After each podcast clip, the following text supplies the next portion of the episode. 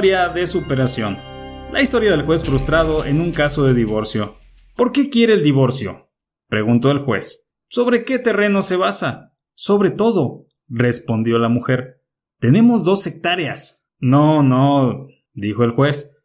¿Tienen algún resentimiento? Sí, señor. Los dos autos y sí necesitan mantenimiento. Señora, necesito una razón para el divorcio, dijo impaciente el juez. ¿Le ha dado él alguna paliza algún día?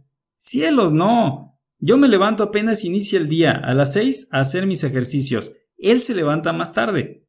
Por favor, señora, dijo exasperado el juez. ¿Cuál es la razón por la que quiere el divorcio? Dígame. Oh, replicó ella. Parece que no podemos comunicarnos. Es así como hemos llegado al final de esta historia y como dijera el Dalai Lama, cuando hablas, solo repites lo que ya sabes, pero cuando escuchas, quizás aprendas algo nuevo. Suscríbete al podcast Liderazgo con Fabián Razo o a este canal de YouTube para que podamos seguir compartiendo más historias contigo. Hasta la próxima.